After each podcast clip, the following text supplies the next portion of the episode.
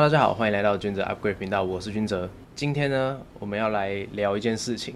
我们的台北市长啊，他说统独是假议题，但是他办了双城论坛。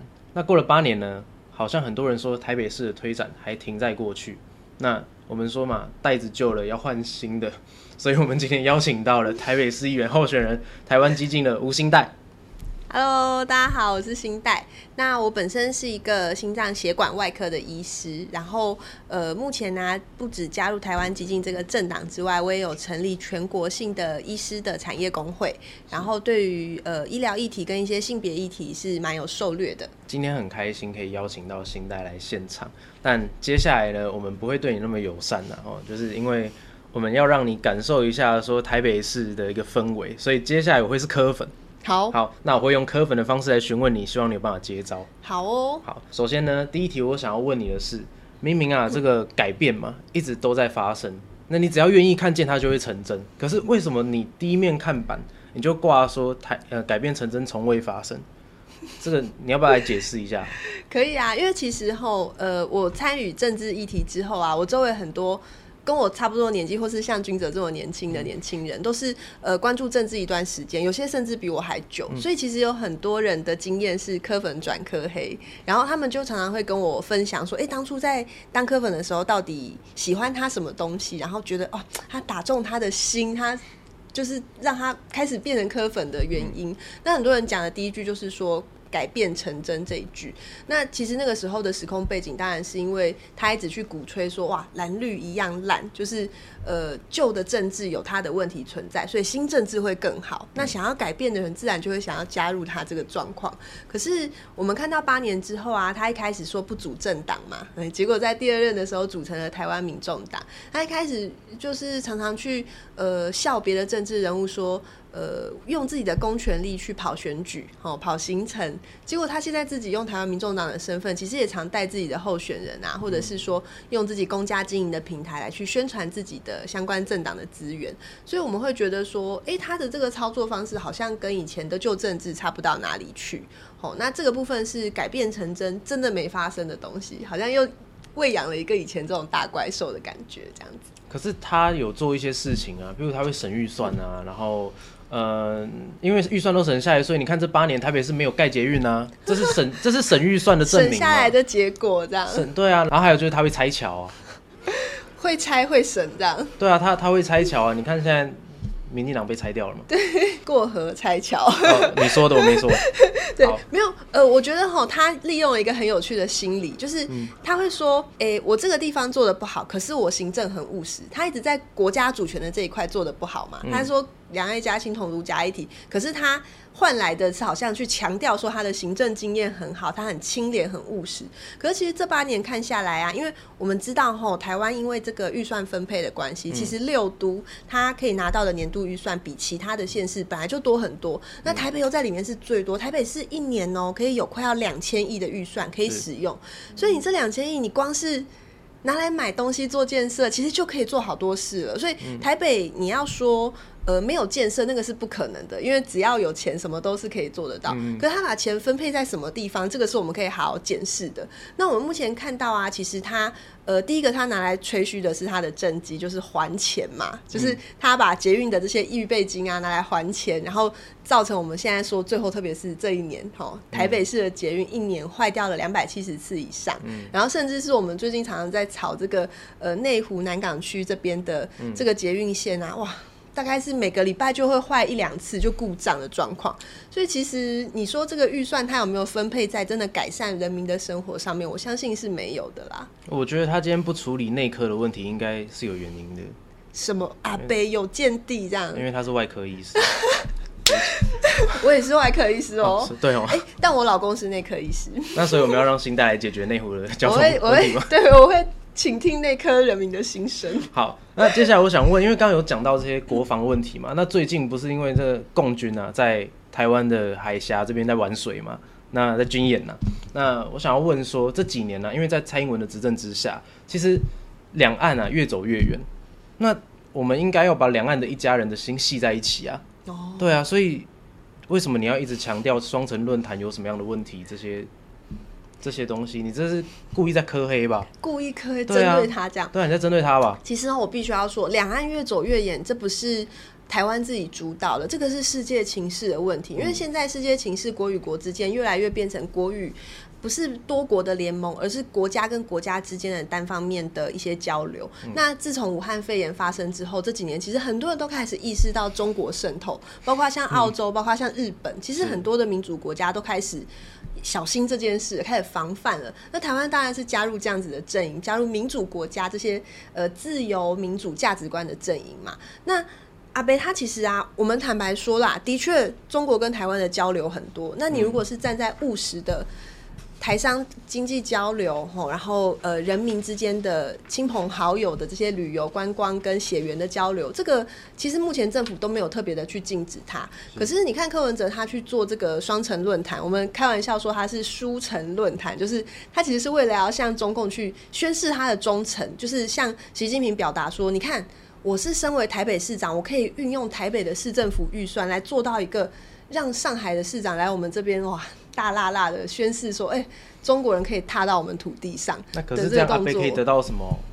对啊，这个就是我们很想知得到什么？他不。会得到什么事情啊？阿北很常嘴巴上面在跟新闻记者、媒体记者讲的，就是说啊，这个外交吼，我们要嗯，两边都要好，我们要左右逢源左右逢源。对啊但是你看他这个人，你觉得他是左右逢源的人？他是啊，他蹭完绿的再蹭啊，对啊，结果现在两头空都没有，有啦有啦，蓝那边蛮多好朋友的。可是你看他下面很多本来很能干的一些、嗯呃行政官呐、或者是有才能的人，其实陆续的都离他而去啦。所以他、嗯你要说身为科粉，也不会觉得阿北是个擅长外交的人吧？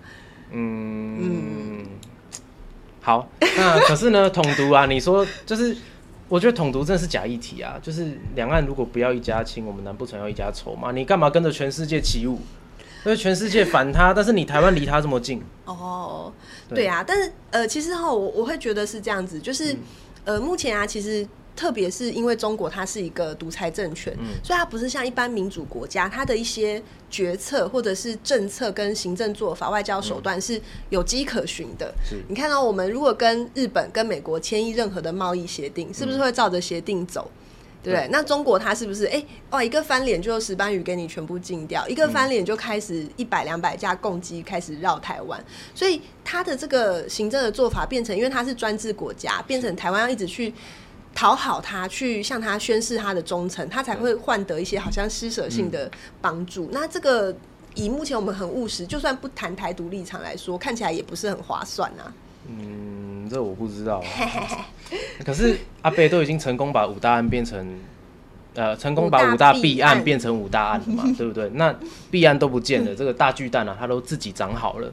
那球场现在还附带商场功能，你说台北人如果没有球打，至少还可以去逛星光三月。应该不是球场附带商场功能，应该是球场变成了一个商场，对不对？不是，可是你刚刚讲外交这些事情，好，你对阿贝的外交没有肯定，至少他的内政做的很棒吧？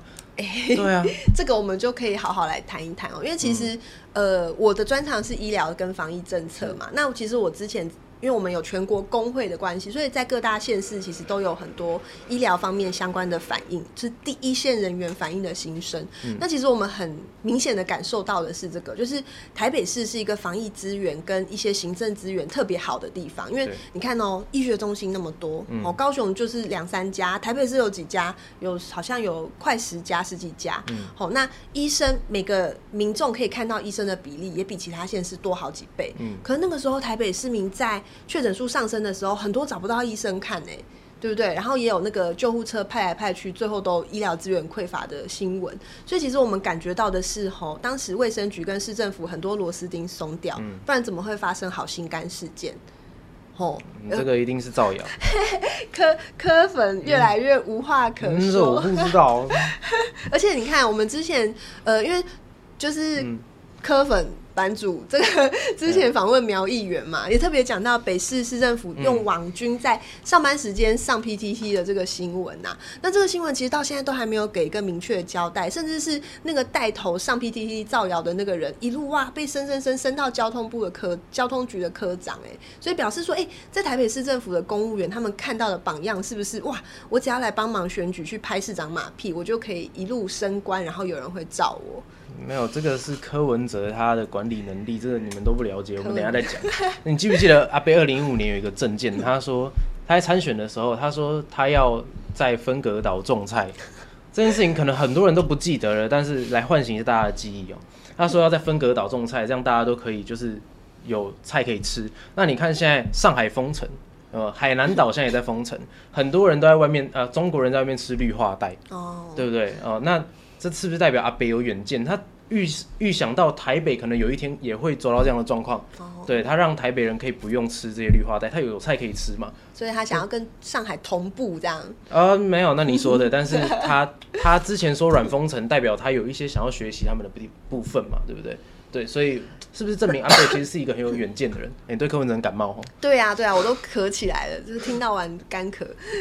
没有，君哲提到一个很少人提到的证件，可是的确，因为我在研究内湖南港选区的时候啊，其实我们的选区很特别。我们这个选区是台北的各个行政区里面农业的用地非常多，而且它其实观光农业啊，跟呃比方说茶叶啊，吼、相关的这些农业产出是很高的一个区域。然后我特别有去找这边的青年农业的相关的团体去讨论，所以我们要怎么样？因为我们都知道首都是寸土寸金嘛，可是寸土寸金的状况之下，首都农业还是有它的存在必要性。是，你知道为什么吗？因为北农吼，它目前是占全国的这个农业的市场七成以上，而且它也是定价的地方。是所以其实首都农业的好处就是，诶、它离市场很近，它可以反应很快，看到就是这个区域到底需要什么，跟消费者喜欢的是什么。那农药农业非常重要。那柯文哲啊，他在呃八年前的时候，不知道应该。纯科粉都记得，他还拿着斗笠去收成，有没有拍一个就是田园城市的证件？哦，有有有有，然后还最近蒋万也在做这件事情。对啊，对啊，嗯他们在割稻什么的，他们真的是在割稻尾啦，因为就是在割别人种的东西。那他把这个提出来，好像很新颖，好像他很重视农农业朋友的意见。但其实我们去问起来啊，过去这几年哈，台北本来有的一些观光农业，其实碍于法规的限制，或者是呃像之前疫情啊等等的问题，其实都没有做的很好，甚至是他之前一直去 promote 的这个在小学。他们有做一个，就是在小学要种那个盆栽，或者是带小朋友来耕地啊，教他们一些生物相关的东西。吼、对也因为他的那个预算的分配跟处事，因为本来是那个产发局去处理的，后来改成在教育局处理。然后就因为换局处之后，教育局其实不太了解这些相关农业发展的问题，嗯所以就变成有一些好像为了达到 KPI，有的很荒谬的场合。我们甚至还听到一个吼说，小学一定要有绿化的那个一个呃一个占地啊，就是它必须要有一个区域是有种盆栽或什么。嗯，那结果他们就种了一个，因为学校真的没空间，台北的学校不见得大嘛，他种了一个在顶楼，然后那个顶楼好笑的是，因为顶楼没有护栏，所以他们去找那个青农去种了这个绿化区之后啊，没有护栏，小孩上不去，所以门是锁着的。是所以变成 他有预算做这个，然后小朋友上不去，老师还要每天找时间去浇水，就变成说很像呃，有点为了宣传做了一些好看的东西，可是其实根本没有改善我们的生活啊。了解，这强词夺理。好，接下来想要询问一下，就是因为刚刚议员有提，啊不，呃，刚准议员准议员啊、好，新代刚刚有提到说，就是他要选内湖南港，所以内湖南港这一区在农业这上面其实是琢磨的比较深的吧？对，那呃，就内湖南港还有另外一件事情啊，是其实是交通的问题啊。对，那我们想要问的就是说，哎、身为一个在内湖南港长大的选民的话，你觉得你要怎么样去说服他们支持你？哦，去改变那个一百五十七智商的阿贝都改变不了的内湖交通。你你智商没有比他高吧？哎我你有一五七吗？我是不想宣传，但我智商跟他差不多。但我不是去考预官的时候做的啦，我是嗯学生的时候做的，很久没做了。那但跟陈时中讲的一样啊，小孩才在讲这个，这借口。开好开始呛。你可以来讲一下你要怎么改变内湖的交通吗？内湖交通我真的是只要选这区，一定都会被问到一百次以上的问题。可是我觉得交通议题啊，是一个嗯，你很难马上提出一个一招毙命的方式，因为有的话，这个地方已经塞了十几二十年了，他早就被提出来，早就开始做了。可是他会是需要一个超过市长，甚至超过议员等等的任期的一个长期的规划。那的确，柯文哲讲的没错啊，内科这边会这么塞，是一开始都市规划的问题。可是他做错一件事，什么事？哈，就是他把这个绝望的感觉带给。内湖南港的人，他直接跟大家说这个地方没救了。嗯，哦，像黄珊珊也延续他这个说法，说哦，我们以前当这边的市议员，我后来当副市长，这个地方的确没救了。可是其实，呃，交通方式其实跟人的文化、跟人愿意去改变他生活模式的这些信心都很重要嘛。那你说捷运还在这个一个礼拜会坏掉一两次的时候，你要怎么让内湖的这些工程师、这些工作人员放心去把他的交通模式转换成捷运，转换成大众运输？你可以骑脚踏车。骑脚踏车也可以啊，可是现在很热，而且其实我们有接到就是单车族的反应。目前如果要从呃就是台北市外的地方骑脚踏车骑到内湖，其实并没有非常安全的脚踏车用道，所以这个东西其实也都可以改进。说真的啦，没有一个东西是可以改进到七八成以上，或许每一种手法它都只能百分之五、百分之三、百分之二一点点改改善。可是交通这件事情就是这样吼，它是。一定要累积到一个阈值，然后再搭配上长期，比方说像明细线，比方说像那个东环段这些捷运线的延伸盖，慢慢慢慢慢慢，它是可以往好的方向发展的，而不是说像是柯文哲跟黄珊珊这八年以来都一直用这种让选民培养叫做习得无助感，就是因为我们以前面临到问题，都感受到一个无助，好像这个是现实没办法改变的事情，接受它，放下它，对，然后你就哎，的确八年都没有改变，对不对？我们要一直。觉得它是会好的，我们要来讨论，我们要做。有些他是目前讲的什么，陈时中讲每一个都被唱衰，对不对？可是他讲的每一个柯文哲也都还没有做啊，那就是应该做啦，做下去就对了。那我觉得一定是因为陈时中提的东西，柯文哲早就试过了，柯文哲发现不行，一定是这样。陈时中太努钝，不懂。对，陈时中努钝，那我们就觉得不然就这样了，我们让陈时中做做看。对啊。好，那你一直说阿北哪里不好，哪里不好了，可是其实。你跟陈时中一样啊，你都不是台大医的，你为什么一直骂这个台大医学院的柯文哲？台大这么好，台大公信力这么强，公台大公信力这么强，台大公信力这么强，是蛮结实事。我是阳明医学院的啦，那那不然君哲你是什么学校的？嗯，柯文哲他说过竞选团队不入市府，但是现在不管是网军还是义勇军啊，还是候选人啊，就是刚刚你有提到都在市政府里面嘛，但其实这部分啊，是因为为了知己知彼，百战百胜。那他容纳了各方的人才啊，包括恐吓酒驾，还有诈欺等等的这些。其实我觉得今天柯文哲他组了一个政党，他就是为了要让百工百业都有办法参与政治嘛，对不对？所以你们一直去骂这些东西，嗯，我觉得是不是你对柯文哲的管理不太了解？他的特殊管理哲学，哈，对他的特殊管理哲学。所以 最近柯文哲出了一本书啊，叫做《柯文哲的管理学》。对，我不知道新代有没有印象。我有看到很多梗图。对，那既然新代要参选议员，那也要送新代一本书。这一本《陈时中温暖的魄力》要送新代。哇，谢谢。你应该还没有吧？对对对，我还没有，这个很很难买耶。现在没有，就是送新代，然后可以拿回去看一下，看一下说陈时中提的东西跟柯文哲提的东西是不是。输柯文哲一百条街，我们是不是应该要支持柯文哲？这个新代回去好好钻研一下，好回去拜读一下，看看我到底错了什么地方。新代啊，他在年底参选内湖南港区的市议员，所以如果大家有想要看一下他的证件的话，是可以上他的 YouTube 频道，然后还有他的脸书粉砖，然后还有 IG，大家都可以去追踪一下，我都放在这边。这样，那要不要跟大家宣传一下你自己？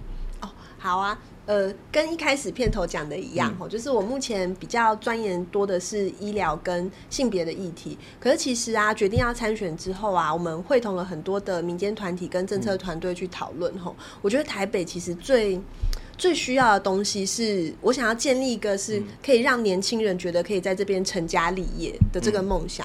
因为其实台北在过去八年来啊，它的涉及人口是一直往下掉的。涉及人口就是户籍在台北市的人，那表示说很多年轻人其实因为房价、因为工作的问题，他们会发现说，诶，在台北生活成本太高了，看不到未来的希望。那其实说，呃，我们说涉及人口不代表外来人口，所以台北开始越来越多人是要通勤的。哦，包括我住在新北市，我住在宜兰、桃园，然后我每天必须要上。到台北上班，所以这也变相造成交通的一些问题。这大家可能不太知道哦。最近你知道，因为涉及人口下降的关系，松山信义跟士林北投的议员都减少了一席，副市长也少一个，对，副市长也少了一个，这都跟涉及人口下降有关系。那反而台北旁边的桃园涉及人口是在往上升的，是对，所以这个东西可能都是台北市未来不管是代议是议员啦，或者是呃未来的市长。